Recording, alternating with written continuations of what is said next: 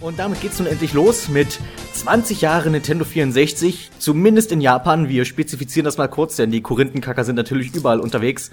Und zwar mit dem Gast, den ich eben schon angekündigt habe, dem Mann, dessen ABC-Serie meine bei weitem übertroffen hat, Antipathie. Ja, hallo, nee, glaube ich nicht. Ich meine, ist noch nicht fertig. Ja, aber du bist schon weit genug, dass man das so einschätzen kann. Ach so, nee, ich weiß nicht. Und wir wollen heute über das N64 reden, was eigentlich eines deiner großen Steckenpferde ist. Deswegen habe ich dich heute mal dazu geholt. Und ich möchte gerne einfach mal einsteigen mit ähm, einem ähnlichen Einstieg, den ich schon bei meinem Mario 64 Video gewählt habe, und zwar dem riesigen Hype, den das N64 vorausgeschickt hat. Also etwas, was ich seither und davor so gar nicht erlebt habe bei, bei Videospielen, vielleicht auch, weil ich inzwischen auch nicht mehr so viel von irgendwas mitkriege, aber dass eben, dass auch die TV-Werbung, dass Nintendo so eine große so einen großen Hype gestartet hat für diese neue Generation an Konsolen, was ja auch tatsächlich ein großer Sprung in der Spielegeschichte war. Weiß nicht, wie du das empfunden hast. Auf jeden Fall war das ein großer Sprung. Ziemlich von der Technik her auf jeden Fall. Also noch nie war eigentlich so ein Plattformwechsel naja, äh, einprägsamer oder, oder auffälliger als der jetzt vom Super Nintendo aufs Nintendo 64. Äh, so 3D-Grafik kannte man oder kannte ich äh, bis dato natürlich noch nicht, war jetzt aber auch nicht der große PC-Zocker damals. Also so ein, wenn du so ein Mario wie ein Mario 64, äh, was du ja auch gerade schon als äh, naja, Hype-Ursache erwähnt hast, wenn man den neben einem Mario vom Super Nintendo hält, dann ist das wirklich, also da meint man gar nicht, dass da nur eine Generation dazwischen steht eigentlich, weil es halt so revolutionär war. Das ist halt wirklich einfach, es kam eine ganze Dimension dazu. Ich glaube, da kannst du halt, können halt alle anderen Sprünge zwischen Konsolengenerationen nicht wirklich mithalten. Also ich frage mich jetzt nicht genau nach Details, was jetzt zwischen der PS3 und der PS4 anders ist. Ich schätze, da ist einfach nur stärkere Hardware drin, aber ansonsten ist es ja eigentlich die gleiche Konsole, sag ich jetzt mal mit meinem eher gefährlichen Halbwissen. Ja, die Architektur haben sie nochmal verändert, aber prinzipiell äh, ich sag mal so künstlerisch oder ähm, spielmechanisch äh, sind die großen Sprünge natürlich jetzt getan. Das ist alles nur noch in Nuancen äh, verbessert. Aber das war damals anders. Also damals äh, hat man ja mit Mario 64 auch gleich ein Spiel äh, dann rausgehauen, das sogar nochmal die Mario-Formel komplett verändert hat. Inwiefern? Naja, also die vorhergehenden Mario-Spiele waren im Prinzip so, dass du, na, wenn du Glück hattest oder wenn die Mario-Spiele schon moderner waren, hattest du schon eine Weltkarte mhm. und äh, von denen hast du dann einzelne Level angesteuert. Und äh, das Ende des Levels war dann ein Ziel, beziehungsweise, wenn sie gut drauf waren, auch mal zwei Ziele pro Level und du konntest dann eine alternative Route gehen. Mhm. Aber äh, dass du die Level wirklich so durchdesignt hast, dass du da mehrmals äh, die betreten konntest, um verschiedene Aufgaben da zu erledigen, um halt eben die Sterne wie in Mario 64 zu sammeln, das war schon äh, das hat mich damals schon ziemlich überrascht und ziemlich begeistert, weil äh, ich Mario bis damals eigentlich nur kannte, ja, du läufst von Anfang bis Ende und dann geht's weiter. Ja, genau, es ist halt diese zusätzliche Freiheit, die auch durch diese dritte Dimension dazugekommen ist und die man ja auch tatsächlich gut genutzt hat. Man hätte natürlich auch äh, mit der neuen Dimension jetzt auch einfach, sag ich mal, Schlauchlevel designen können, aber das hat man ja nicht gemacht in dem Fall, sondern es gab eine gewisse Freiheit, die ich finde die du bei vielen der Starttitel, auf die wir vielleicht gleich noch zu sprechen kommen werden, dann überhaupt gespürt hast, dass du eben nicht einfach nur von A nach B läufst, sondern dass du dich frei in einem Raum bewegst deswegen finde ich, ist zum Beispiel ja auch, glaube ich, Fliegen war ja ein wichtiger Aspekt bei vielen Starttiteln, die, die wir da haben. Also ich meine, Starttitel sind zum Beispiel ja gewesen Mario 64, klar. Da hast du wirklich viele, viel Freiheit gehabt und du konntest fliegen. Ich glaube, Pilot Wings 64 war einer der Starttitel. Richtig, auch, genau. Auch das war eins der Spiele, die, die vor allem erstmal nur dazu da waren, um, um damit anzugeben, was wir jetzt alles Tolles Neues können mit dieser gewonnenen Dimension. Pilot Wings 64 ist jetzt vielleicht keiner der großen Klassiker, aber eins, was ich auch heute noch als sehr entspannend empfinde. Gerade diese, diese Freiflugmodi, die du mitunter hast, wo du einfach nur entspannt über eine Insel fliegen kannst und dir die Gebäude angucken kannst. Blast Corps war auch relativ zeitnah, also re relativ zeitig draußen. Auch das ein Spiel, wo du, wo vor allem mit diesem J-Bomb, mit dem fliegenden Roboter geworben wurde. Ähm, und Wave Race konnte man vielleicht nicht fliegen, auch das war einer der Starttitel, aber das war auch ein, eins vor allem ein Spiel, wo es, glaube ich, auch darum ging, einfach mal mit der Grafik noch ein bisschen zu protzen. Ja, und die ganzen Wassereffekte da, die das Nintendo 64 ja drauf hatte, nochmal gut zu positionieren, die es ja auch schon bei Mario 64 gab. Ähm, aber das ist, das ist, eigentlich ein guter Punkt. Und wenn ich so zurück überlege, fällt mir jetzt gerade so, oder fällt mir noch ein, nee, mir fällt eigentlich kein Spiel mehr danach ein, oder keine Generation mehr danach ein, bei der ich äh, mich einfach hingesetzt habe und ziellos wirklich, äh, wie bei Wave Race oder bei Pilot Wings, ja, in diesen Übungs- oder äh, Freiflugmodi äh, da einfach meine Zeit vertrieben habe, nur um mir die Grafik anzusehen. Das gab es danach nie wieder. Ich habe mich dann einfach hingesetzt. Bei Wave Race gab es, glaube ich, so ein Level, da konntest du dann auf dem Delfin reiten auch mhm. und hattest prinzipiell jedes Gameplay-Element mal vorrätig, ein Strand, eine Sprungschanze oder so ein, ja, so ein, so ein so ein komisches Absprungding, das halt auf dem, aus dem Wasser ragt. Eine Rampe. Eine Rampe, ja, ja. genau. Das Wort habe ich gesucht. Ähm, und bei, ähm, bei, bei Pilot Wings, genau, da konntest du ja dann auch bei Nacht in, in dieser, in diesem Schlosslevel herumfliegen. Ja, das war schon irgendwie ziemlich atmosphärisch. Ist auch heute, finde ich, eins der entspannendsten Spiele. Also es gibt so zwei Spiele, wo ich quasi einfach das Gehirn abschalte und einfach steuer. Das sind Pilot Wings 64 und dann gibt's noch für den PC ein Spiel, das heißt Freelancer, aber das, darum geht's jetzt immer nicht. Aber das sind so die zwei Spiele, an die ich denke, wenn ich an atmosphärisches einfach existieren in einem Spiel denke. Das, wenn, das, wenn man das mal so esoterisch ausdrücken möchte. Na, auf jeden Fall. Und dazu die Musik, die wirklich äh, sämtliche Gehirnfunktionen auch dann so einschlummert. Ja, stimmt, das ist so diese, diese Lounge-Musik. Ja. Ja, aber prinzipiell, ähm, jetzt komme ich vielleicht doch nochmal auf meine Liste zurück, die, ich hier vorher so ein bisschen erstellt habe, war es ja doch verwunderlich, dass der Hype so entstanden ist, im, zu, gerade zur Startphase. Denn eigentlich waren die Zeichen äh, vor dem Nintendo 64 ja ziemlich schlecht, wenn man gerade sich die letzten Jahre des Super Nintendos anschaut, das ja schon ziemlich federn lassen musste gegen die PlayStation, die es auch nur gab, weil Nintendo ja diesen Sony-Deal vermasselt hat. Und ähm, was meinst du jetzt mit am Ende der, der SNES-Ära? Was, was wurde denn da deiner Meinung nach vermasselt? Ja, da gab es eben keine großartigen Spielrevolutionen mehr. Also prinzipiell natürlich, ich erinnere mich jetzt da noch an Terranigma. Ja, das ist so wirklich die, der letzte große Klassiker, ja, das stimmt. Und, und an die Donkey Kong-Spiele, die waren zumindest die, die, der letzte Teil. Da gab es ja auch schon einen, einen Nintendo 64, eine Nintendo 64 Referenz drin. Ja. ja. Äh, das kam dann noch zum Schluss raus, aber äh, also gerade in Sachen, in Sachen Technik konntest du da als Nintendo nicht mehr anstinken gegen eine Playstation, die halt schon mit Polygongrafik ähm, geprotzt haben. Und äh, die, ganzen, die ganzen Spielehersteller wie Square und äh, Capcom haben dann auch natürlich vorrangig ihre Spiele auf dem Nintendo 64 und Konami damals noch ganz groß, äh, ihre Spiele auf der PlayStation äh, veröffentlicht. Gab es eigentlich noch große Titel von Square? Ich überlege jetzt Square, Capcom, Konami. Hatten die irgendwas auf dem N64? Also von Konami gab es natürlich schon paar Sachen, diese Castlevania-Sachen, die jetzt Stimmt, allerdings ja. nicht gut waren. Ähm, Square Enix hat sich eigentlich, glaube ich, bis zum GameCube, als dann auch der, der Firmenwechsel oder der ja, der Firmenchefwechsel bei Nintendo schon äh, passiert ist, zurückgehalten mit Nintendo-Veröffentlichungen. Erst als Satoru Iwata dann ja das Ruder übernommen hat, gab es mhm. wieder Final Fantasy-Spiele als Remakes für den GBA und dann Crystal Chronicles für den GameCube.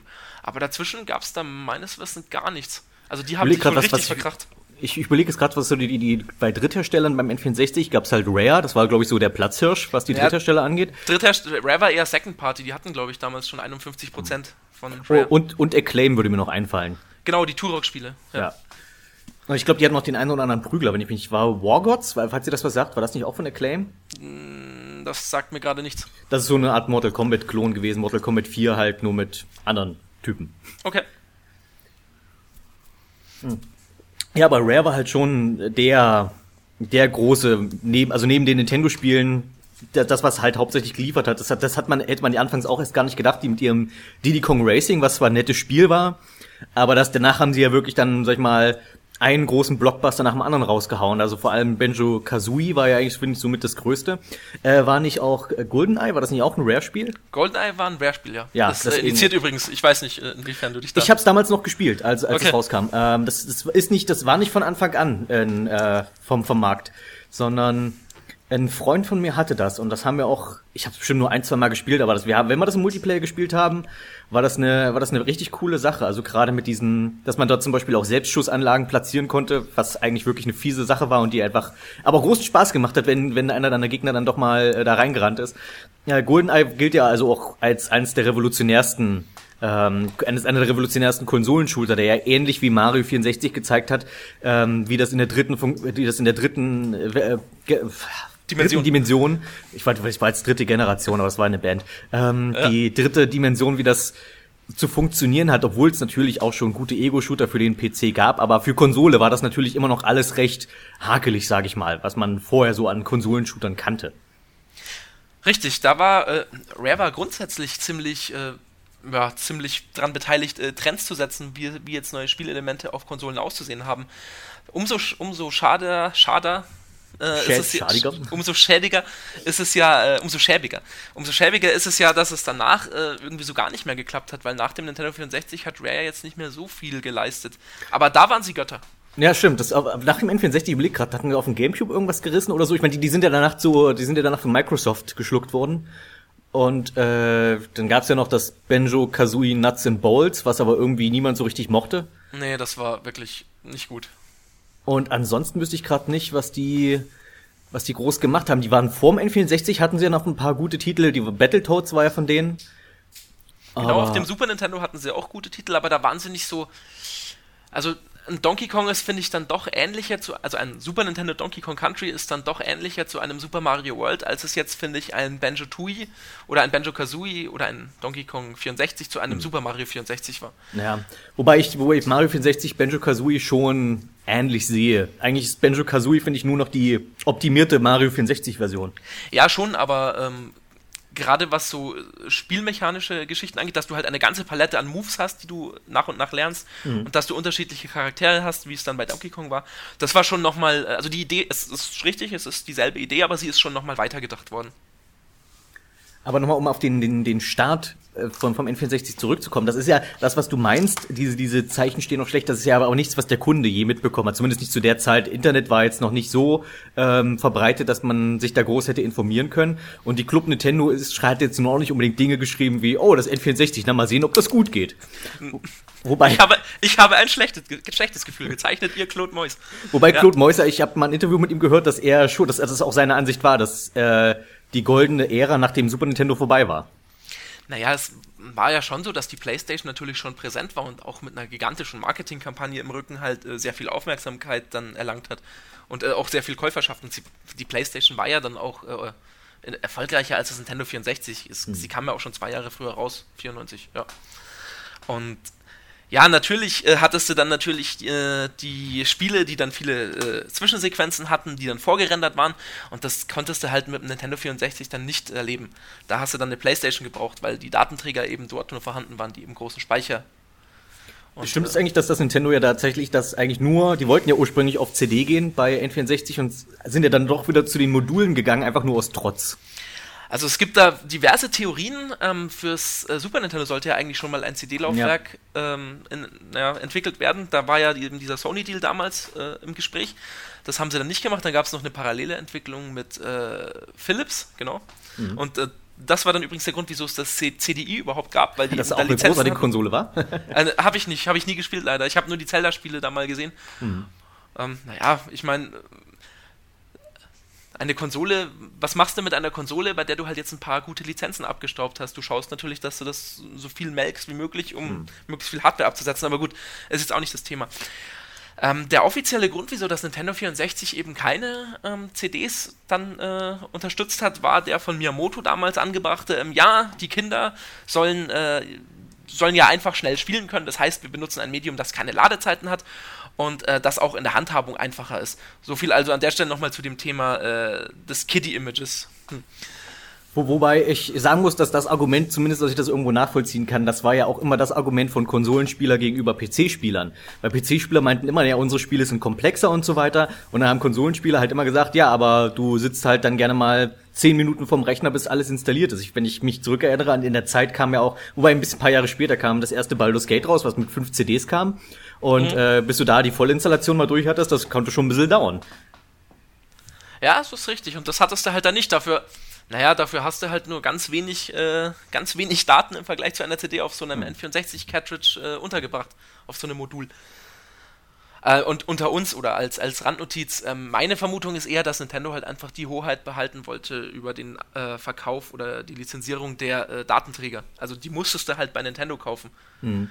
Hinzu kommt, dass du in einem Modul, bei dem du halt wirklich Chips dann auflöten kannst, noch diverse äh, er hat diverse Mechanismen wie äh, Regionalcode-Sperren oder äh, Raubkopierer-Schutzmechanismen nachziehen kannst.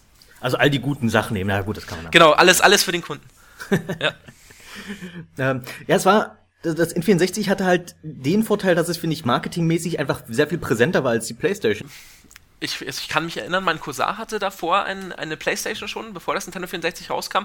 Und das war ja, ah, das war ja immer die Zeit noch, als man in diesen großen Konsolenkriegen war und du dich für eine Konsole entscheiden musstest und äh, gar nicht, gar nicht äh, dich für mehr interessieren durftest, weil äh, sonst, äh, sonst hast du nicht in das Raster gepasst.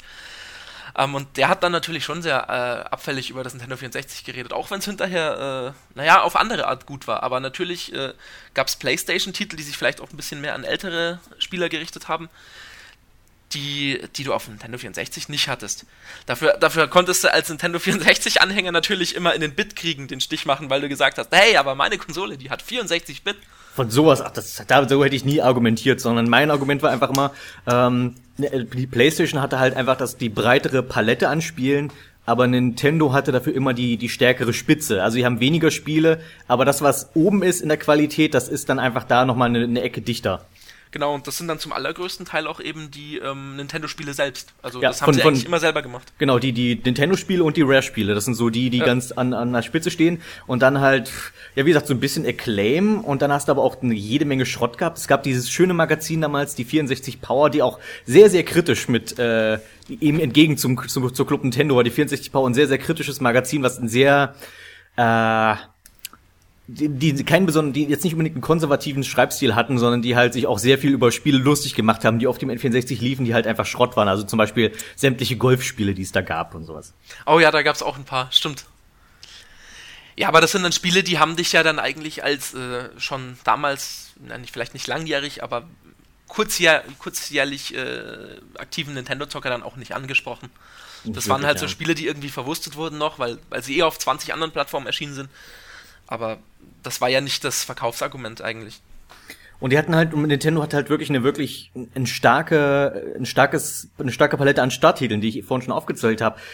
Ich, heute macht man sich ja darüber lustig, wenn eine neue Konsole kommt und dann zeigen sie dir, was sie alles an Starttiteln haben und dann fragst du mal, okay, wie viel davon sind exklusiv?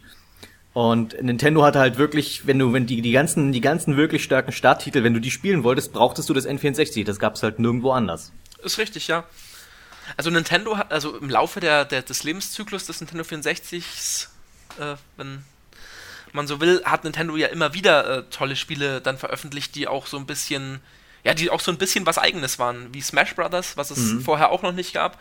Oder auch dann zum Ende hin noch ähm, Paper Mario, was ich jetzt vor kurzem erst gespielt habe, ähm, was auch eigentlich äh, ziemlich, ziemlich einmalig ist, so gemessen an der damaligen Videospielelandschaft. Was ja auch eins der, sag ich mal, wenigen Rollenspiele war auf dem N64. Ich habe Paper Mario nie gespielt. Ich habe das andere gespielt. Äh, das, und wenn das auch nur kurz, das Holy Magic Century. Ähm, das, das, eine, das eine der beiden Rollenspiele, die es auf dem N64 gab. Und das war halt auch einfach mal super Grütze. Also das war gar nichts. Und Paper Mario war wahrscheinlich dann so die bessere Alternative, nehme ich an. Ähm, ja, es war, ich würde es jetzt auch, äh, ich würde es jetzt auch eher so als Rollenspiel Light bezeichnen. Also prinzipiell gab es schon Elemente, wie du levelst halt ab und hast dann äh, eine Zahl, die deine, deine Lebensenergie beschreibt und eine Zahl, die in irgendeiner Form deine Magie beschreibt. Aber es, es war schon, es war schon natürlich runtergebrochen auf äh, Nintendo, ja, Nintendo-Ansprüche, sage ich jetzt mal, was Komplexität in spielmechanischen Inhalten angeht. Aber ich wüsste jetzt gar nicht, ob es nicht doch noch irgendwelche äh, Rollenspiele auf dem Nintendo 64 gab, die man jetzt nicht vergisst, aber es, oder die man jetzt gerade vergisst, aber es waren auf jeden Fall äh, keine, die äh, mit dem Abstand von 20 Jahren noch irgendwie Relevanz hätten. Ja, vor allem auch wenn du überlegst, was auf dem Super Nintendo, was es da alles gab. Da kann man natürlich wieder streiten, was ist alles ein Rollenspiel, aber normalerweise fängt ja dann die Aufzählung an bei Lufia, Mana, Evermore, ähm, Terranigma, Illusion of Time, wobei das, wie gesagt, ist, sind das, ob das nun wirklich Rollenspiele sind oder nicht, sei mal dahingestellt, aber das sind so diese Spiele, an die man dabei denkt und das sind diese ganzen Big Box Geschichten und du denkst, okay, Nintendo ist halt echt richtig stark in dem Feld aufgestellt. Das war ja auch einer der Gründe, warum zum Beispiel was Super Nintendo gegenüber Sega hatte, die ja auch, was Rollenspiele angeht, jetzt eher dünn besiedelt waren. Das heißt, wenn du halt solche Spielerfahrungen haben wolltest, musstest du das Super Nintendo haben. Dann kam das N64 und auf einmal hat sich der Wind komplett gedreht, eben weil zum Beispiel alle Final Fantasy Titel auf einmal bei Sony waren. Richtig, genau, das, das wollte ich jetzt gerade sagen. Also diese ganzen Rollenspiele kamen halt eben von Drittherstellern wie Square. Und die sind natürlich dann übergewandert. Und, und was damals, das habe ich aber auch viele Jahre später äh, dank dem Internet erfahren, was damals so der Abschluss oder der Abschuss war, war ja, als der Nintendo-Präsident, äh, der damalige, der drittletzte inzwischen schon, äh, gesagt hat, oh, also es stört mich überhaupt nicht, dass so ein Spiel wie Final Fantasy nicht auf dem Nintendo 64 erscheint, denn äh, unsere Spieler würden es gar nicht begrüßen, solche Spiele zu spielen, denn Rollenspieler sind sowieso Personen, die äh, Spiele alleine in ihren einsamen, dunklen Räumen spielen, ganz deprimiert. So Sprüche hat er damals abgelassen. Das ist ja auch nicht, nicht so verkehrt, ja. Nee, nee, es ist, immer, ist auch immer gut, wenn du als Hersteller von einem Produkt deinem Kunden vorschreibst, was er zu mögen und zu lassen hat. Das ist immer, immer erfolgsversprechend, sowas. Und aber ansonsten haben sie ja natürlich ihre, ihre großen Lizenzen schon irgendwo durchgeboxt, auch auf dem N64. Du hattest halt Mario natürlich großer Erfolg, Zelda ebenfalls großer Erfolg. Ähm, das Einzige, was, was halt wirklich interessanterweise ausgelassen wurde, war Metroid.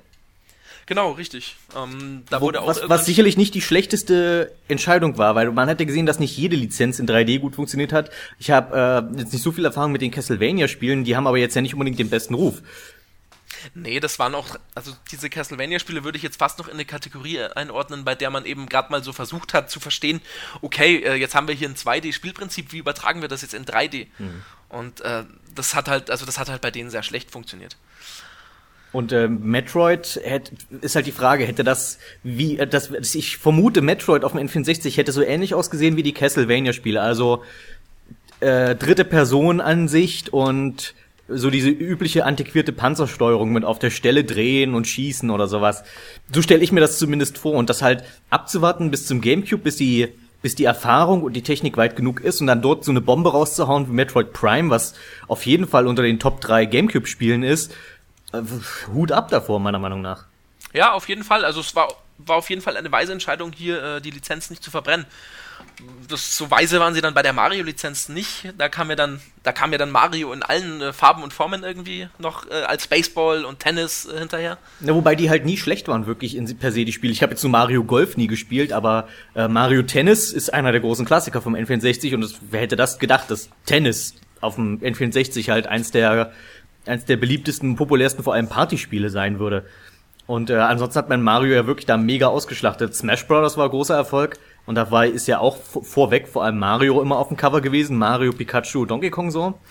Und ansonsten, ja, Mario, Mario hat man schon auf dem N64 noch weiter als den Fokus von Nintendo etabliert, als er vorher schon war, weil auf dem, auf dem Super Nintendo hattest du natürlich Super Mario World und du hattest Yoshi's Island. Ansonsten war, war Mario auf dem Super Nintendo ja gar nicht mal so präsent. Mario Paint hattest du noch, aber ansonsten?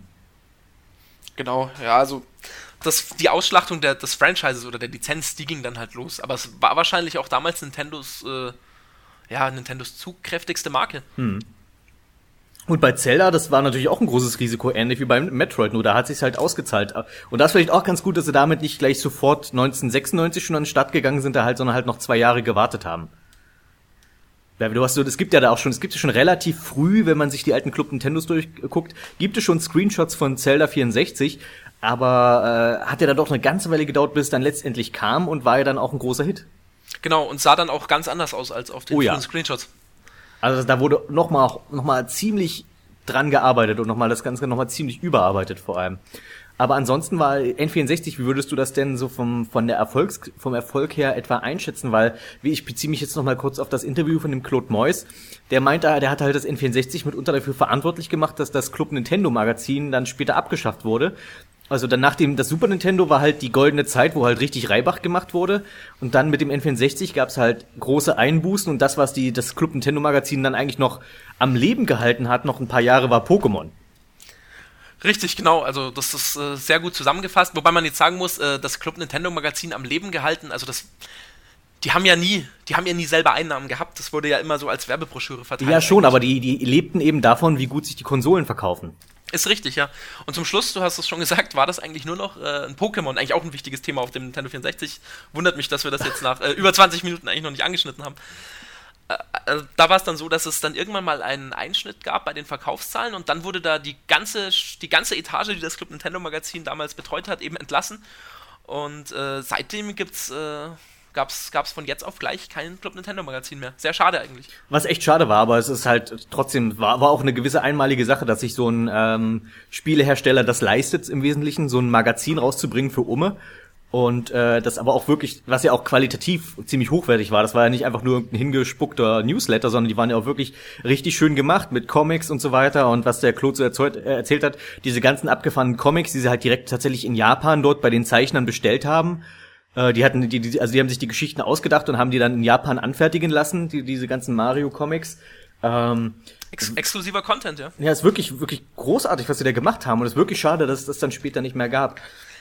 Und das Club Nintendo Magazin ähm, war eigentlich, das hat, finde ich, den Spagat noch so geschafft. Natürlich war das ein Magazin, das finanziert wurde von demjenigen, der auch Spiele verkaufen will. Mhm. Aber es hatte doch noch so viel Abstand, dass man da irgendwie so ein bisschen, ja, so ein bisschen äh, Authentizität äh, attestieren konnte. Weil in den, in den, wenn du dir heute die, die Magazine oder die, ja, die, die Online-Präsenzen diverser Hersteller ansiehst, da merkst du halt schon, dass da jemand genau drauf schaut. Das ist jetzt mag jetzt meine persönliche subjektive Sicht der Dinge sein, aber das ist ja auch in Ordnung. da wird halt überhaupt nichts Schlechtes äh, in irgendeiner Form dann über ein jeweiliges Spiel ähm, veröffentlicht. Da geht es dann wirklich nur darum, die Verkaufszahlen eben zu steigern. Und das war damals eben nicht so. Da war der Abstand gefühlt ein bisschen größer, wobei ich natürlich auch damals vielleicht jetzt nicht. Äh, ich wollte natürlich auch alles toll finden, was sie mir da angepriesen haben. Sowas Ja, ich, man, man hat auch alles geglaubt, dass wenn ich da heute Ja. durchgucke, es liest sich auch noch sehr schön. Das ist auch wirklich schön Ja. geschrieben und auch für eine für ein breites Publikum war es auch geschrieben. Das war halt, da hatte es, da war dieses Kiddie-Image noch nicht so noch nicht so durch. Also da, da hattest du den Eindruck, dass die Artikel, wenn du die, die durchliest, dass die auch schon informieren wollten und dir nicht nur Krempel verkaufen wollten. Ist wahrscheinlich das, was du gerade auch meintest mit äh, diese, die, mit dieser Distanz, dass die eben, dass sie sich eben nicht nur als reines Werbemagazin verstanden haben, auch wenn sie letzten Endes ja nichts anderes als das waren. Sie waren auch noch auf ihre Art und Weise eben noch sehr unterhaltsam. Vielleicht auch das noch ein großer Unterschied zu diesem, zu einem Werbeprospekt. Ein Werbeprospekt, der dir halt nur sagt, das sind die ganzen Features, das ist, das ist, warum unser Produkt das tollste ist und darum sollst du dir das kaufen, sondern die halt eben auch, die, die darüber hinaus eben noch sehr viel mehr geboten haben und auch diesen Club ja, den, diesen Club, der ja tatsächlich existierte vielleicht nicht physisch existierte, aber den Club Nintendo gab es ja tatsächlich mit Mitgliederausweisen und Foren und so weiter, so dass sich quasi auch die Leser der Club Nintendo auch noch in dem Magazin austauschen konnten. Ist finde ich heute einer der unterhaltsamsten Aspekte, wenn du jetzt rückblickend betrachtest, diese Leserbriefe mitunter auch noch mal liest und mein meins meiner Mädchen absoluten die, genau, das die, dieser dieser Aspekt mit ähm, gibt's eigentlich spielen eigentlich Mädchen auch Videospiele und warum eigentlich warum warum nicht so viele und warum ist das eigentlich eine Jungssache und so weiter, dass auch diese die Meinung dazu zu lesen ist halt einfach wirklich fantastisch und sehr unterhaltsam. Ja, wir müssten mal irgendwie vielleicht anfangen, diese ganzen alten Hefte einzuscannen, weil ich glaube, niemand, also ich habe wenige, sieben, acht noch. Aber äh, ich glaube, das wäre fast mal wert, das einer jüngeren Zielgruppe zugänglich gemacht zu werden. Ja, ich habe ich hab recht viele im, in, als PDF-Format vorliegen. Ich kann mal kurz Okay. gucken, wie viele das sind. Ähm, das Ding ist, die, die, die Nintendo Power, was ja das Äquivalent in Amerika war von der Club Nintendo, äh, da, da gibt's tatsächlich, da findest du inzwischen so ziemlich jede Ausgabe eingescannt im Internet, wenn du ein bisschen suchst. Von der Club Nintendo habe ich 67 Magazine als Scan vorliegen. Wow. von, cool. von 1989 bis 1998 mit ziemlich mit leider relativ großen Lücken zwischendurch immer wieder, aber äh, da, es gibt da schon ziemlich viel, aber leider eben noch nicht alles. Wäre schon schön, wenn es ein komplettes Archiv gäbe irgendwie. Ja, dafür, das, da könnte man doch fast einen, einen Kanal auf einer aktuellen Nintendo-Konsole dafür spendieren. Ich würde die mir runterladen. Das stimmt, ja, die würde ich auch gerne- einfach. Club Nintendo war eine tolle Sache, aber vielleicht sollten wir wieder zurück zum N64 Ja, das- kommen. das ist wir hatten richtig, eben, wir hatten eben Pokémon angesprochen. Das stimmt, das ist ein guter Aspekt, den wir noch gar nicht angesprochen haben. Pokémon fand ich war auf dem N64 einer der enttäuschendsten Aspekte. Einfach weil ich mir, wenn ich an Pokémon auf dem N64 dachte, damals vor allem, als gerade der Pokémon-Hype so groß war, alles, was ich wollte, war ein 3D, also einfach eine 3D-Version vom Gameboy-Spiel. Und nicht Ja, einfach das- nur das Kampfsystem in 3D. Das gibt's ja bis heute leider nicht. Was ich nie kann, also ich habe ja auch mal ein, zwei von den Gamecube-Pokémon-Spielen gespielt und die waren einfach so furchtbar langweilig. Das waren einfach nur so halbgare, möchte gern Rollenspiele, aber die, die, die, das, was den Pokémon Charme und auch dieses Spielprinzip ja eigentlich so großartig und so außergewöhnlich macht, das wurde halt nie eingefangen. Nee, also du hattest halt deine, äh, du hattest natürlich ganz viele Pokémon-Minispiele, äh, irgendwelchen Pokémon-Puzzle-Dinger, bei der mit dem Pokémon Puzzle Quest, irgendwie sowas.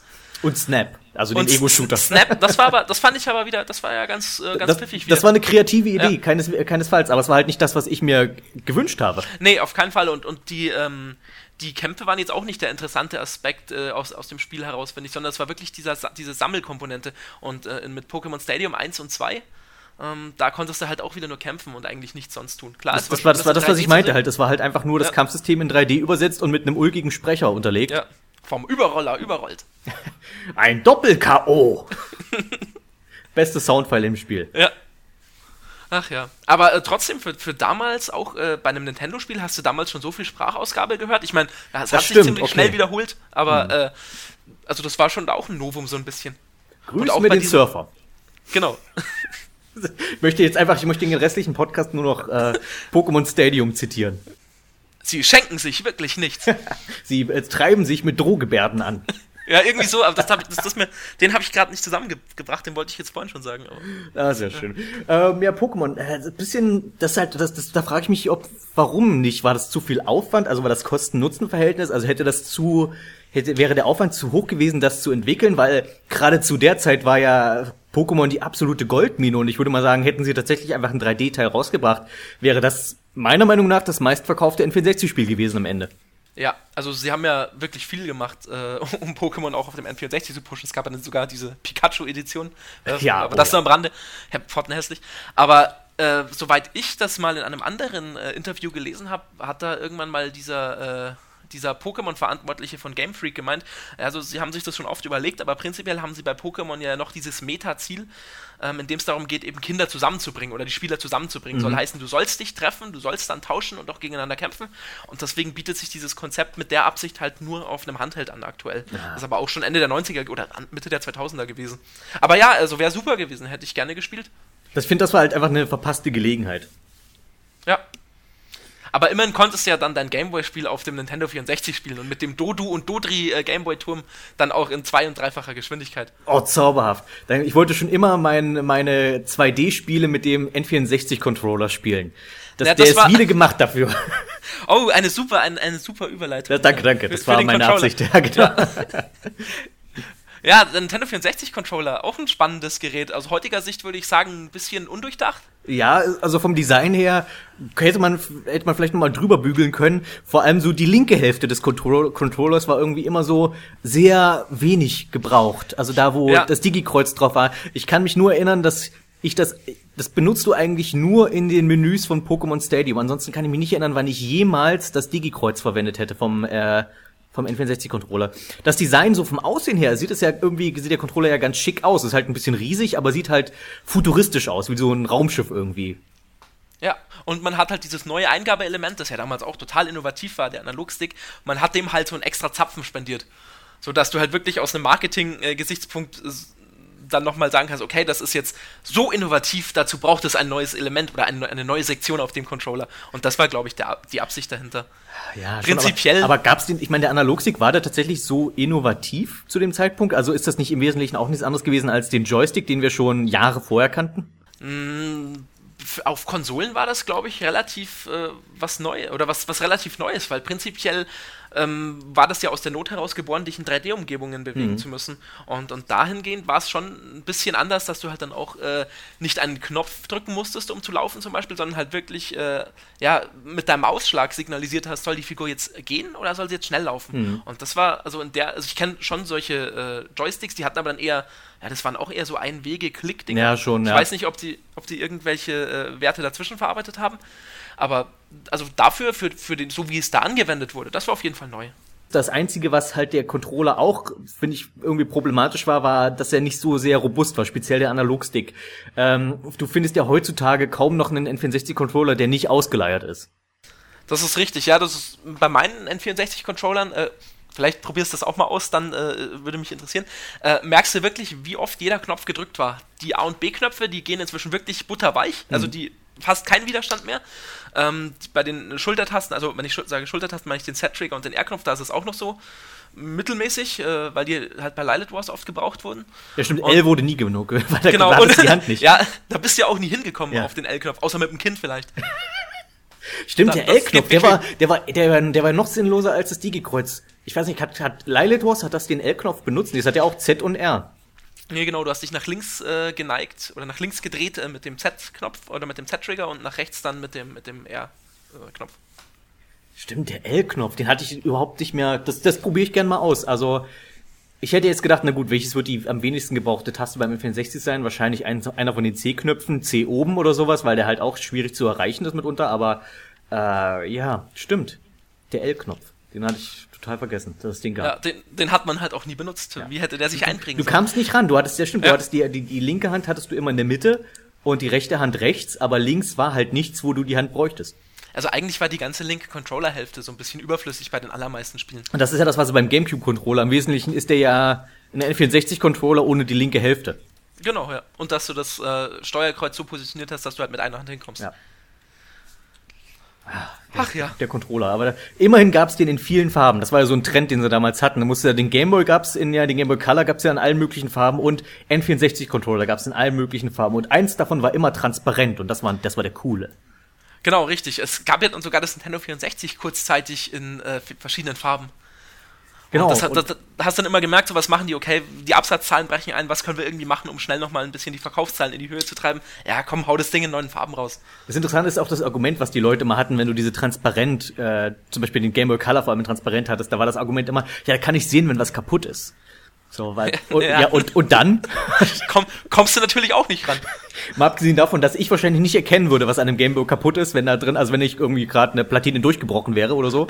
Aber, äh, und Gameboys aufkriegen ist nochmal eine andere Geschichte. Hatten die Gameboys auch diese elenden japanischen Dreier, also diese, diese Schrauben, die irgendwie, nicht, nicht, die die hatten ja nicht die, nicht die, nicht die Schlitzschrauben und auch nicht die Kreuzschrauben, sondern irgendwie so ein Triforce, äh, Genau, das sind, das sind, das sind diese, diese, ja, diese, die diese Form hatten eines Propellers, eines ja. drei, dreiflügeligen Propellers. Äh, das ist die eine Variante und dann gibt es noch so ganz komische Sicherheitsschrauben, die so aussehen wie so invertierte Torx-Dinger.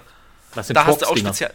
Torx sind, ähm, Weißt du, wie ein Imbus aussieht? Ja. Also stell, dir, stell dir dieses Dreieck-Ding vor mit nochmal ein paar Zapfen mehr. So ah, okay, okay. Also, also umgekehrter Imbus. Äh, um, ja, genau. Ah, schön. Okay, darunter kann ich mir was vorstellen, allerdings, ja. Ansonsten hätte ich gedacht, ja, Talks, ja, kann, Final Fantasy 7, aber wir sind noch bei Final Fantasy 60. ja. Ah, ah, guter Witz, so, jetzt ja. können wir mal zurück. ähm, wie, wie stehst du zu den Turok-Spielen? Weil ich fand, die waren auch ein interessantes Markenzeichen des N64, was aber eher selten genannt wird. Eins, ich meine, die Ego-Shooter, wenn du an Ego-Shooter bei N64 denkst, denkst du eher an GoldenEye, was aber nicht viele Leute gespielt haben, dadurch, dass es halt indiziert wurde. Aber Turok war ja so im Wesentlichen der Ersatz dafür. Hast du da irgendwie Erfahrung mit? Also ich habe den ersten Turok äh, durchgespielt und äh, also wirklich, weil man damals halt einfach jedes Spiel durchgespielt hat, das man hatte. Und ich so aus heutiger Sicht weiß ich nicht, ob es wirklich noch so. Klar, für damals war es revolutionär, aber prinzipiell hat mich damals schon immer genervt, dass dann irgendwie aus dem Nebel irgendwelche Gegner auf dich zugerannt kamen, die du dann erst total spät gesehen hast. Der berühmte N64-Nebel, die gab es ja. ja. nicht nur da, aber bei Turok war es ja wirklich ein, ein Spielelement inzwischen. Ja, und äh, deswegen hat mich, äh, deswegen, wenn ich mich heute zurückerinnere, erinnere mich eigentlich nur daran, dass ich da ganz oft gestorben bin. Und dass die Sprungmechanik, oh. äh, dass die auch ganz schlecht war, weil du nie gesehen hast, wo du hingesprungen bist. Du konntest dann immer so ein bisschen behelfen, indem du die Karte eingeblendet hast. Genau, das war so bei Aber Turok 1 war das so, die, die, die Sprungpassagen waren so grausig, weil die auch so knapp waren mitunter für die, dafür, dass hat die Sprungmechanik, hat die aber nicht die, die Möglichkeiten geboten, also da hat, hat die nicht so ein bisschen Raum gelassen für, für ein, nicht, für nicht, für nicht absolute hundertprozentige Präzision. Deswegen haben die meisten beim Springen gar nicht mehr auf das Spiel an sich geguckt, sondern die Karte aufgerufen und geguckt, wo ist die Linie, wo mein Dreieck, äh, wo das Dreieck, also wo, wo denn die Spielfigur auf der Karte ist und bist dann nach der Karte gesprungen. Ich habe jetzt dass mal, du gerade am letzten Zentimeter noch abspringst. Und die ich gebe dir jetzt das Turok 1 Remake auf Steam, das habe ich jetzt auch mal angespielt. Ich muss sagen, das Spiel macht echt immer noch große Laune, aber die Sprungpassagen mach, sind auch selbst da immer noch wahnsinnig nervig. Aber ich finde, bei Turok ist es so, da haben sie ja bei Teil 2 gezeigt, da haben sie ja nochmal da eine Schippe draufgelegt. Und da gibt's zwar auch ein paar nervige Sprungabschnitte, aber bei weitem nicht mehr so schreckliche wie in Turok 1. Okay, also Turok 2 habe ich nur angespielt. Uh, da erinnere ich mich nur an so, eine, so ein eingesperrtes Mädchen, das permanent Hilf mir, Turok, Turok, ja, Hilfe! geschrien hat. das war, glaube ich, das einzige Sprachsample, das dieses Mädchen hatte und das kam dann in, in, in Dauerschleife. Ja, sobald das Mädchen in der Nähe war, hast du die immer gehört. Ja. Und Turok 3 habe ich leider nie besonders weit gespielt. Das habe ich zwar, da habe ich immer so dieses erste Level mal gespielt, aber ich weiß nicht, warum ich das nicht so richtig fesseln konnte, obwohl das atmosphärisch deutlich besser war als 1 und 2. Nee, Weil das, das, das fängt, das fängt so ein bisschen an wie, du fängst halt da nicht an in einer Dschungelwelt oder sowas oder in irgendeiner Ruine, sondern du bist in einer Großstadt, in der, in der, auf der Erde und irgendwie bricht da der Himmel auf und am Himmel ist dann so eine Art, wie so eine Art Cthulhu-Monster, also wie so ein Tentakelmonster am Himmel und das fand ich einen sehr geilen Einstieg, aber danach kommt irgendwie, glaube ich, ein Kanalisationslevel. Ich glaube, das killt dann immer meine, mein, ähm, mein Enthusiasmus dafür, weil Kanalisationslevel sind so die schlimmsten in jedem Spiel irgendwie. Ja, das ist halt, das, sind, das negiert halt gerade diese 3D-Aspekte, äh, die ja da neu waren, halt, okay, auch wenn das Spiel nicht am Anfang erschienen ist, dass du halt dich sehr frei und sehr offen bewegen kannst in einer möglichst äh, weitläufigen Spielwelt. Oh ja. Das hast du halt gerade in den Leveln nicht. Und auch bei Benjo Kazooie gab es immer so Abschnitte, äh, bei denen du dann ja in sehr engen Bereichen agieren musstest. Da hat dann auch auf die Kamera äh, genervt. Ja, stimmt. Das hat dann auch immer nie funktioniert. Das war damals halt auch noch relativ neu und man hatte die Technik wahrscheinlich noch nicht so im Griff. Aber die engen Abschnitte waren eigentlich beim Nintendo 64 immer, äh, immer die, wo, wo es dann eben jetzt, dann, wo sich dann eben gezeigt hat, okay, die Präzision, die man hier jetzt eigentlich erbringen müsste, die gibt einem die Steuerung oder die, ja, die gibt einem das Spiel dann an der Stelle nicht. Wo du gerade Benjo Kazooie erwähnt hast, ähm, ist ja so ein bisschen ein streitbares Thema. Also frage ich dich einfach mal ganz klar heraus. Benjo Kazooie oder Benjo Tui? Benjo Tui. Warum? Wieso? Ähm, Weshalb? Also ich fand das, ich fand das äh, Spielkonzept äh, ist natürlich jetzt relativ ähnlich, wurde aber in Benjo Tui nochmal weitergedacht, weil du eben da auch als äh, nur Benjo oder nur Kazooie dich durch die Level bewegen konntest und alle Level so ineinander verschachtelt waren und das fand ich super, weil es hat auf mich wirklich so diesen, ja, oder diese, diese, diesen Eindruck gemacht, okay, das ist jetzt wirklich eine zusammenhängende Welt. Und das fand ich schon immer cool, wenn, wenn du wirklich verschlungene Pfade hast und man zumindest den Eindruck kriegt, okay, da ist jetzt wirklich ein Masterplan dahinter, wie diese ganze Welt aufgebaut ist und wie sie miteinander interagiert. Das ist auch das einzige Argument, was ich für pro Benjo Tui durchgehen lasse. Äh, dass diese, diese ineinander verschachtelten Welten, das ist tatsächlich ein sehr cooler Aspekt. Ich möchte jetzt nicht groß äh, hier einen großen Benjo Tui äh, äh, eine große Benjo-Tui-Analyse starten. Ich finde, mein Video hat bereits alles darüber gesagt, was ich denke. Aber ja, einfach, ziemlich analytisch. Ja, also mein, mein, mein Punkt ist einfach nur, mein Problem ist nicht, dass Benjo-Tui wesentlich größer ist als Kazooie. Das ist, kann, das Problem ist, dass es, das was, dass du diese, diese neue Größe, das dazwischen, dass das Gameplay, was du dafür, was du aber dann dazufügen müsstest, dass das einfach nicht da ist. Also, dass die, das Gameplay ist nicht mit dem Spiel gewachsen, sondern Du hast größere Level und Level, die untereinander verhakt sind, aber alles, was du gameplaymäßig neu dazu bekommst, ist alles irgendwie nichts wert. Mein, mein, mein Beispiel, was ich dafür immer nenne, ist Mambo in dem Spiel. Es ist, Mambo war für viele Leute der Lieblingscharakter in Teil 1. Von daher ist es natürlich logisch zu sagen, okay, wie können wir Mambos Rolle in Teil 2 ein bisschen erhöhen? Wir machen ihn zu einem spielbaren Charakter. Aber was kann Mambo eigentlich? Ähm, soweit ich weiß, hast du den ja nur mal eingesetzt, oder soweit ich mich noch erinnern kann, hast du den ja nur mal für einen Puzzleteil dann pro Level eingesetzt. Und dann konnte er sich auf irgendwelche Schaltflächen stellen, um dann irgendwas in der Welt äh, zu verschieben oder einen, einen Eingang zu öffnen. Nicht und, genau das ist nur diese eine Sache konnte er. Mambo kann im, kann, das einzige was Mambo kann, ist, er kann einen bestimmten Schalter drücken, den nur er drücken kann.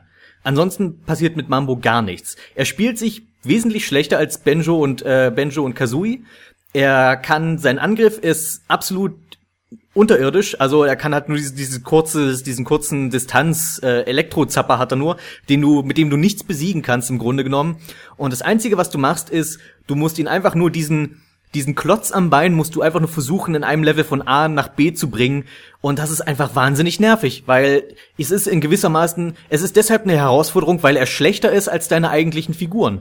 Und das ist einfach wie, wieso macht man das? Ich habe ich hab die Mambo-Abschnitte immer gehasst in dem Spiel. Und sowas hast du leider relativ häufig. Auch die vielen neuen Moves. Überleg mal, welche Moves du in Teil 1 alles dazu bekommst. Du fängst an, hast, hast eine nette Move-Palette und kriegst dann aber sehr coole Sachen dazu, wie diesen Huckepacklauf, wo du auf schrägen Wänden laufen kannst. Du kriegst Fliegen dazu, du kriegst den Hochsprung dazu.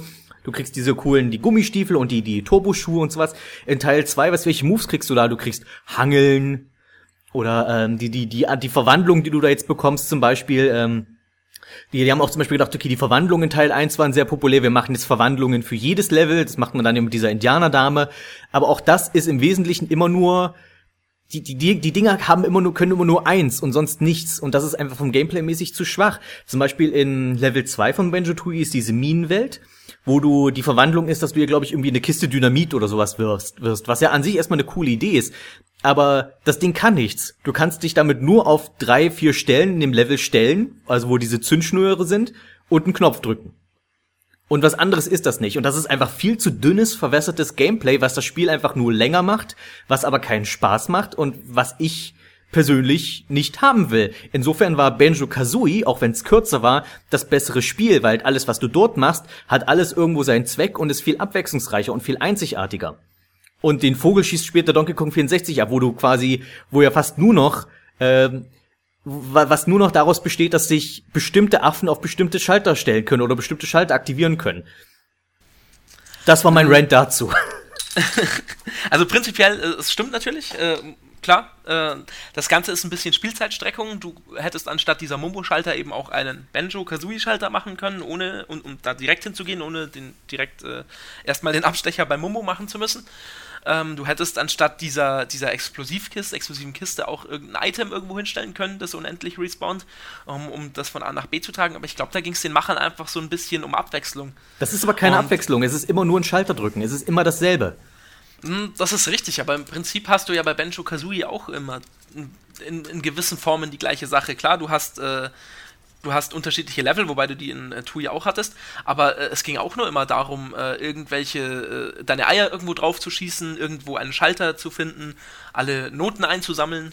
Ja, aber da hast du zum Beispiel eine Fähigkeit wie das Eierschießen, dass du dann in vielen verschiedenen äh, Variationen benutzt, wie zum Beispiel, du musst diese, diesen Totem wegschießen oder äh, du kannst dann ähm, Ach Gott, wo brauchst du das denn noch alles? Dann dieses, dieses Eier legen, um in den Topf rein und so weiter. Das heißt, du hast eine Fähigkeit, die du aber vielfältig später einsetzt, während du zum Beispiel bei Banjo Tui, du kriegst ganz, ganz viele Fertigkeiten, die du aber immer nur einmal gebrauchen kannst für eine spezielle Sache, die dann aber immer das gleiche ist. Na, du kriegst vor allem auch ganz, ganz viele Eier oder verschiedene Arten oh, von ja, Eiern. Ja. ähm, ja, es ist, es ist schon richtig und mh, mm, ich könnte jetzt auch nichts äh, faktisch jetzt hier äh, in die Diskussion werfen, was, was deine Punkte widerlegt oder was das irgendwie ein bisschen aufregt.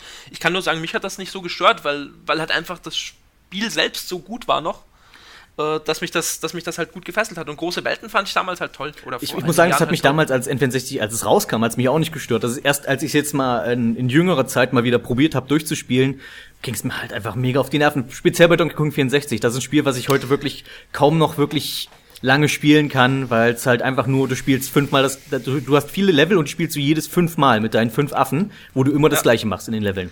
Und da haben sie es dann wirklich übertrieben mit den ganzen Einsammeleien. Also das war dann wirklich, wo du einfach jeden Quadratmillimeter absuchen musstest, überall irgendwelche Items und äh, die, die Wiederholung von Minispielen ging gar nicht. Das war auch so ja. eine. Äh, das, meinetwegen bei Benjo Kazooie hast du auch viele verschiedene Minispiele, die du aber alle nur einmal spielst, wie das Wettessen mit dem Krokodil oder diese Lichterkettenviecher versuchen in die Kiste zu kriegen, ohne dass die gefressen werden unterwegs. Und bei Donkey Kong 64 hast du halt, hast du halt irgendwie fünf Minispiele oder sowas und die hast du dann in, die hast du dann ständig, nur halt mit weniger Zeit. Aber das ist von der, von dem, also es ist es ist einfach nichts Interessantes, nichts Neues und es ist einfach nur wahnsinnig nervig und es geht mir wahnsinnig auf den Keks, die ganzen Minispiele in dem Spiel. Ja, was soll ich dazu sagen? Äh, bei Donkey Kong 64 gehe ich d'accord, aber, aber bei Banjo Kazooie fand ich die Abwechslung, also war, war, hatte ich gefühlt noch so viel Abwechslung oder so viel, äh, so viel neue Ideen dann doch irgendwo äh, gesehen, dass mich das irgendwie bei der Stange gehalten hat. Also, da, also gehen wir insofern, insofern konform, dass Benjo Tui besser ist als Donkey Kong 64. So können wir das, das glaube ich, ich, lassen. Das würde ich unterschreiben. Gut, ja. dann einigen wir uns doch darauf. Äh, wo wir gerade über so, solche Spiele reden, ähm, ich mache gerne bei solchen Sachen dann im Laufe des Podcasts, dann die stelle ich die Frage, was sind denn so deine Top 5 von irgendwas? Und deswegen, weil wir beim N64 sind, was sind denn deine Top 5 N64-Spiele? Von 5 nach 1 geordnet. Ach, von 5 nach 1 geordnet, okay. Ja, damit spannend ähm, ist. Ach, damit, okay, jetzt muss ich die auch noch in eine Reihenfolge ich, bringen. Ja, oh ich, Gott, meine, oh ich, ähm, ich, die Zuschauer sollen sich jetzt Trommelwirbel bitte vorstellen. Okay. Ähm, also dann würde ich sagen, Platz Nummer 5, ähm, ja, in der Tat Zelda Ocarina of Time. Interessant, okay, das ist ja bei vielen Leuten der, der Platz 1 und so weiter, aber ja, kann ich gerne, nehme ich gerne so hin, ja. Nö, ist ein, ist ein super Spiel mhm. und äh, entkräftet ja nicht, äh, entkräftet ja nicht das, was es alles geleistet hat, aber mir haben halt trotzdem ein paar andere Spiele besser gefallen. Wie zum Beispiel äh, Platz Nummer 4, äh, bei dem ich dann Benjo Tui sehen würde sogar. Und, und, damit möchte ich jetzt nicht sagen, dass äh, Benjo Tui das äh, faktisch bessere und aufwendigere und durchdachtere Spiel ist als Ocarina of Time, aber es ist das Spiel, äh, bei, das ich jetzt prinzipiell nach all der Zeit lieber wieder spielen würde. Das kann ich akzeptieren so. Genau. Äh, Platz Nummer 3 wäre dann bei mir Paper Mario. Okay, das habe ich nicht gespielt, aber äh, glaube ich dir gerne, wenn es ist ja auch ist ja auch das hat ja auch äh, Nachfolger nach sich gezogen. Das gab es ja auch dann noch für den GameCube eine Fortsetzung, soweit ich weiß. Genau, die Legende vom Ionentor war dann auf dem GameCube. Das habe ich hier auch, ich, ich sehe es gerade hier vor mir äh, im Regal, aber ich habe es noch nicht gespielt. Dann spiel das mal und mach dazu eine Review, damit ich weiß, ob sich das lohnt. So, das ist jetzt dein Auftrag. Gut, ich, äh, ich, ich tue mein Bestes. Wie lange kann sowas schon dauern? Ja, eben. Genau, äh, wo war jetzt? Genau, Platz 3 ja. und dann äh, Platz 2 würde ich jetzt Mario 64 sehen. Mhm ähm, weil es einfach so viel mehr geleistet hat als, äh, als Benjo Kazooie oder Benjo Tui, auch wenn ich jetzt sagen würde, Benjo Tui und Kazooie wären die besseren Spiele. Mhm. Aber äh, die, die Innovationsleistung oder die revolutionäre Leistung, die wurde halt in Mario 64 gebracht. Deswegen muss ich jetzt mein, mein logischer, meine logische äh, Top 10 äh, oder Top 5 äh, Listengenerator Dingens sagt mir jetzt, das muss also mehr wert sein. Und auf Platz 1 Lilith Wars, weil äh, dass das Spiel ist, mit dem ich so viel Zeit äh, verbracht habe und dass ich so oft durchgespielt habe, ohne es hier richtig gemeistert zu haben. Also ich habe nie alle Goldmedaillen. Ähm, er spielt. Ich bin zwar bei, bei Route, bei der, bei der schwierigsten Route, das bin ich, habe ich leider, bin ich von, auf der Route bin ich nie bis Venom gekommen. Ich bin leider immer vorher dann irgendwie, hat mir da eine Bedingung gefehlt und dann geht so zurück auf die einfache Route oder die mittlere Route oder sowas. Ja. Was ich sehr schade fand. Ich glaube, ich komme immer bis, bis zu diesen, also die, die, das unter, das U-Boot-Level schaffe ich noch und danach kommt man ja auf diesen Planeten mit der Wasseroberfläche. Und ich glaube, äh, dort, und ich glaube, dort fehlt mir dann die Bedingung, um auf der Route weiterzukommen. Ähm, da musste dann alle diese, diese Scheinwerfer oder was das darstellen sollte, ab, abschießen im Level. Aber stimmt, das war, das war ganz, ganz schwierig. Nee, aber die Level, also äh, ohne jetzt irgendwie, äh, ohne jetzt irgendwie äh, poserhaft drüber zu kommen, aber die Level, glaube ich, kann ich inzwischen fast blind spielen. Bloß die Level dann auch mit der, äh, ja, mit der geforderten Leistung an Abschüssen und äh, dass alle Teammitglieder überleben mhm. durchzuspielen, um halt eben dann auch diese Goldmedaille zu kriegen, das ist bei vielen Leveln dann halt für mich noch immer nie zu schaffen gewesen. Was mich aber nie davon abgehalten hat, das Spiel immer wieder und wieder zu spielen. Ja, es ist einfach ein wirklich ausgezeichnetes Spiel. Also ich, es wird auch gleich in meiner Top 5 auftauchen und ähm, es ist einfach ich, ich weiß nicht, es ist auch ein Spiel, was du einfach mal schnell spielen kannst. Es ist nicht wie diese, wie meinetwegen Benjo Kazooie, was du halt spielst und wo du dir auch dann lange für Zeit nehmen musst, sondern es ist einfach, du kannst auch einfach mal ein paar Level spielen und einfach Spaß haben. Und es ist, macht immer wieder von neuem Spaß. Und ich weiß nicht, was es ist, ob es einfach nur wirklich dieses, weil das, dass, dass die das Gameplay von so einem Flugspiel perfektioniert haben, dass du es einfach immer wieder, immer wieder von vorne spielen kannst und dass nicht, dass es nicht alt wird und, äh, und dazu kommen eben diese verschiedenen Routen und dazu kommen natürlich auch, dass die diese diese Gruppenmitglieder, die einfach so die die vielleicht nervig, die einfach so die einfach so nervig, aber trotzdem so liebe liebenswert sind, dass auch die zu diesem ganzen Unterhaltungsfaktor einfach so viel beitragen und natürlich auch diese Boss Charaktere, die auch noch diese großartigen Soundfiles haben und so weiter. My Emperor, I failed, I failed you. Someone wants to play. Ja, Uh, wobei ich auch sagen muss, da, da gab es ja vor ein paar Jahren auf dem 3DS so ein äh, Remake, Star Fox 64 3D. Bin gespannt, wie der Titel heißt, wenn sie den nochmal neu auflegen. Aber da irgendwie hat das den Zauber nicht eingefangen. Ich weiß nicht warum. Peppy, da kam nicht dieses long Gefühl time auf. no see. Entschuldigung, ja. ich bin gerade wieder bei Zitaten. Ist halt auch so ein Ding, das leidet, also dass das Star, Star Fox ja nie so wieder diese Höhe erreicht hat, sag ich mal, an Qualität. Also ich mochte zum Beispiel Star Fox Assault ja sehr gerne, aber das, ich würde trotzdem immer Lilith Wars zuerst spielen. Oder bevorzugen? Ja. ja, nee, Lilith Wars ist schon mit Abstand das beste Spiel der Star Fox-Reihe.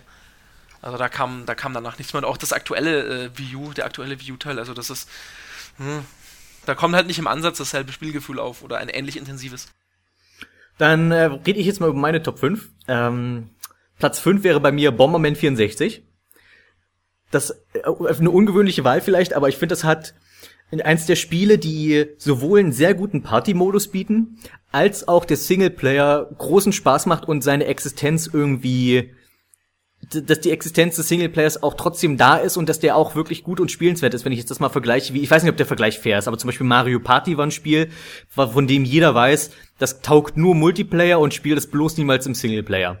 Ähm, Bomberman 64 hatte erstens ein sehr gut funktionierendes Gameplay, ein sehr eigentümliches Gameplay mit diesem, mit, du legst ja nicht nur Bomben, du schießt Bomben, du kannst Bomben werfen, du kannst Bomben aufpumpen, du hast also ein relativ komplexes Gameplay für ein Bomberman-Spiel vor allem.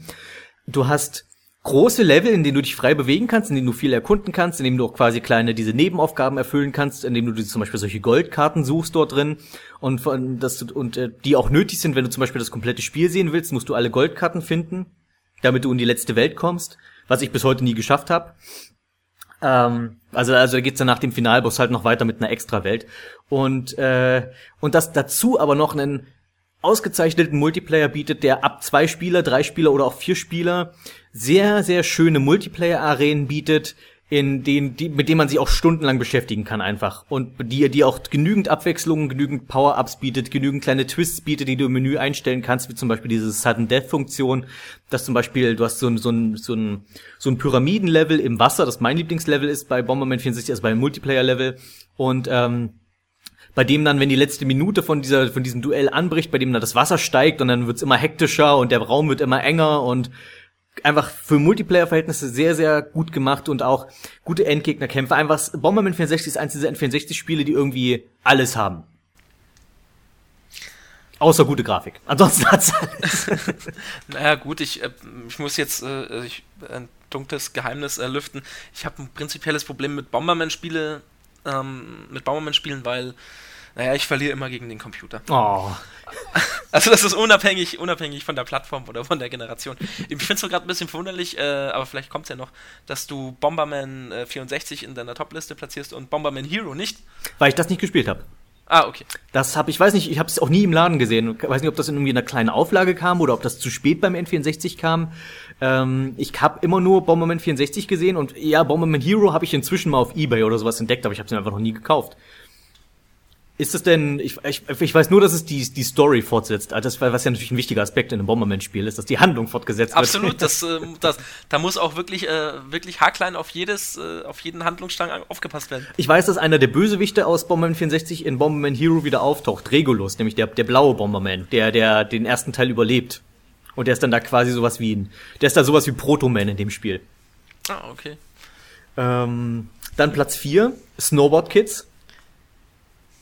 Wahrscheinlich okay. auch wieder eher eine überraschende Wahl, aber finde ich, was Rennspiele angeht, äh, ich, ich glaube, Mario Kart 64 ist insgesamt würde ich und auch Diddy Kong Racing würde ich beide als vielleicht sogar als die besseren Spiele betrachten, aber ich weiß nicht, Snowboard Kids halt irgendwie noch mal hat noch mal so was Besonderes. Es ist halt nicht so ein typisches Rennspiel, sondern ist halt irgendwie dieses Snowboarden, was aber auch diesen Mario Kart 64 Waffenaspekt hat. Was auch genauso unfair ist wie Mario 64, weil die Computergegner dort auch manchmal wie so eine, wie ein Gummiband zwischen dir und sich knüpfen, um wieder aufzuholen. Aber auch hier macht der Multiplayer großen Spaß. Die, die Strecken, auch wenn es nur neun sind, sind sehr abwechslungsreich. Es hat ganz, ganz tolle Musik. Es hat irgendwie auch sympathisches Personal und ähm, was, macht einfach rundherum Spaß. Und wenn ich zum Beispiel bei Freunden bin, wenn ich mit denen, mit denen ich N64 spiele, auch gerade so aus Freunde aus, aus äh, Jugendtagen, die ich hin und wieder mal treffe und wir spielen N64, dann ist Snowboard Kids tatsächlich das Spiel, was immer gespielt wird. Snowboard Kids war auch so ein Spiel, bei dem ich irgendwie immer zu schlecht war, um, äh, um gegen den Computer. Also damit will ich sagen, äh, es ist, ich, ich habe es als sehr schwer in Erinnerung. Ich, ich finde, das ist irgendwie. Ich glaube, also ich bin der Meinung, man kann sich einspielen. Ich fand es auch erstmal, weil es halt so ungewöhnlich, also was ich, weil es sich im Vergleich zu anderen Rennspielen so ungewöhnlich spielt. Aber äh, ich, ich glaube, man kommt irgendwie gut rein nach einer Weile. Und vor allem muss man die Strecken irgendwann auch kennen, damit man wirklich dann auch später immer Platz eins wird, weil nur dann, du brauchst ja wieder die Goldpokale, um die neuen Strecken zu kriegen und so weiter. Ja, und es hat viele Sachen gemacht, die Mario Kart erst später dann äh, ermöglicht hat, wie zum Beispiel die Wahl deines Bretts, respektive Karts. Mhm. Oder, oder ähm, hier Stunts, um, um irgendwelche Boni zu kriegen. Und es hat auch noch diese netten kleinen ähm, weiteren Modi, wie zum Beispiel halt, dass du halt noch ein Trick-Event hast, und äh, dann hattest du noch so ein kleines Shooter-Minispiel, wo du halt unterwegs Schneemänner abschießen musst. Also es hat auch noch über das normale Rennspiel hinaus halt noch ein paar kleine Extras gehabt, die das Ganze einfach nochmal angereichert haben. Platz drei wäre bei mir Mario 64. Äh, ich glaube, das muss einfach irgendwie in der Top 5 auftauchen. Erstens wegen den Aspekten, die du genannt hast, weil es innovativ ist, aber bei mir spielt hier natürlich auch noch ein Großteil noch Nostalgie mit rein, die ich A, in meinem Mario 64 Video schon begründet habe, aber die und B, die man einfach akzeptieren muss als ein Spiel, was einfach zur richtigen Zeit in meinem richtigen Alter rauskam. Platz zwei, Lilith Wars. Hatten wir uns auch gerade groß drüber unterhalten. Lilith Wars ist einfach ein Spiel, was immer geht, was immer wieder Spaß macht. Und äh, die Gründe dafür habe ich auch eben schon genannt, als du es genannt hattest. Es ist einfach, ich weiß nicht, es ist einfach so ein unfassbar zitierfähiges Spiel. Was eins der witzigsten Aspekte auch aus heutiger Sicht ist. Und damit meine ich nicht mal die berüchtigte Barrel Roll. Ich weiß gar nicht, warum das so extrem populär geworden ist, ausgerechnet. Fand, da gab es deutlich witzigere Sachen. Okay, und mein Platz eins Banjo-Kazooie. Ähm, mein Lieblings-N64-Spiel, einfach weil ich was ich vorhin schon meinte, dass es halt das bessere Mario 64 ist, vielleicht nicht so innovativ, aber es hat halt einfach alles, was Mario 64 richtig gemacht hat, hat es einfach nochmal eine Spur richtiger gemacht und dazu halt auch einfach, einfach so ein wahnsinnig sympathisches, liebenswertes Spiel. Benjo, Benjo Tui wollte halt schon so ein bisschen bissig werden, was wollte so ein bisschen, äh, das wollte gerne Conker sein. Aber es hat nicht so ganz zur Identität des Spiels gepasst, meiner Meinung nach. Stellenweise vielleicht, aber es, es, ich glaube, hier hat, es hat sich irgendwie so eine, so eine Kollision im Ton ergeben. Und Benjo Kazooie war irgendwie noch eine Spur, weiß nicht, einfach, einfach eine Spur liebenswerter mit den, mit Bottles und mit dem rülpsenden Kapitän und einfach, Benjo, Benjo Kazooie kann ich auch jederzeit spielen und es macht einfach immer wieder komplett Spaß und es wird einfach nicht alt in meinen Augen. Aber weil wir das Thema jetzt heute noch nicht hatten, fandest du Benjo Kazooie wirklich besser als Benjo Tui? Ja, ja, ja, also ich finde, ähm, ich kann gerne noch mal erklären, warum ich das so sehe. nicht nötig. Ich habe ich, ich hab gerade Conker angesprochen. Ähm, das ist natürlich auch eine Sache, die jetzt wahrscheinlich sich viele Leute fragen, weil Conker ist natürlich auch eins der legendären N64-Spiele. Das Problem ist, es ist eins der Spiele, die ich auch noch nicht gespielt habe, weil Conker ist einfach schweineteuer. Ja, das ist richtig Da gab es, glaube ich, auf der Xbox mal so ein Conquer Live and Reloaded, Ja. äh, so eine Version. Aber irgendwie hatte ich dann, also wenn, dann wollte ich schon die Originalerfahrung irgendwie nacherleben. Und ich will es halt nicht auf dem Emulator spielen oder sowas. Ja. Also, das Ding ist, äh, vielleicht kaufe ich es mir mal irgendwann, aber 80, 90 Euro für ein N64-Spiel ausgeben ist halt doch ein bisschen zu happig. Also ich habe es auch nie gespielt, leider. Ähm, äh, ich glaube 80, 90 wäre noch, wär noch ein guter Deal. Äh, ich hätte jetzt eher so 150 Mhm. äh, im Kopf gehabt, als ich das letzte Mal geschaut habe. Ich habe schon lange nicht mehr geschaut. Kann sein, dass inzwischen die Preise steigen immer weiter. Okay. Ich will, ich, mein, mein, mein Kronjuwel in meiner Sammlung wäre irgendwann Demon's Crest für SNES. Also das würde immer noch vor Ja. Conkers, vor immer noch vor Conker kommen. Und auch das Spiel ist einfach viel zu teuer. Ja, das ist es dann halt auch einfach nicht. Äh, ich weiß nicht. Es ist ein tolles Spiel, aber es, es wäre nur der, wäre nur für die Sammelleidenschaft Ja. dann eigentlich. Äh, Aber Sammeln ist natürlich eine tolle Sache. Wenn ich mal irgendwann, wenn, total. ich mal, wenn ich mal reich und berühmt bin, dann, dann hole ich mir die ganzen tollen Spiele. aber du bist doch schon reich und berühmt. Ja, reich, ja, aber berühmt. Äh, muss, man muss ich noch dran arbeiten. Deswegen, wenn euch das Video gefallen hat, abonniert mich, äh, empfehlt mich euren Freunden und klickt auf meine Amazon-Liste in der Beschreibung. Und kauft mir äh, Conker und äh, Demon's Crest. Genau, genau, sehr schön. Und, äh, und Holy Magic Century. Schenkt mir das ganz oft, weil ich will das zwar nicht spielen, aber ich will mir daraus einen, äh, einen Couchtisch bauen.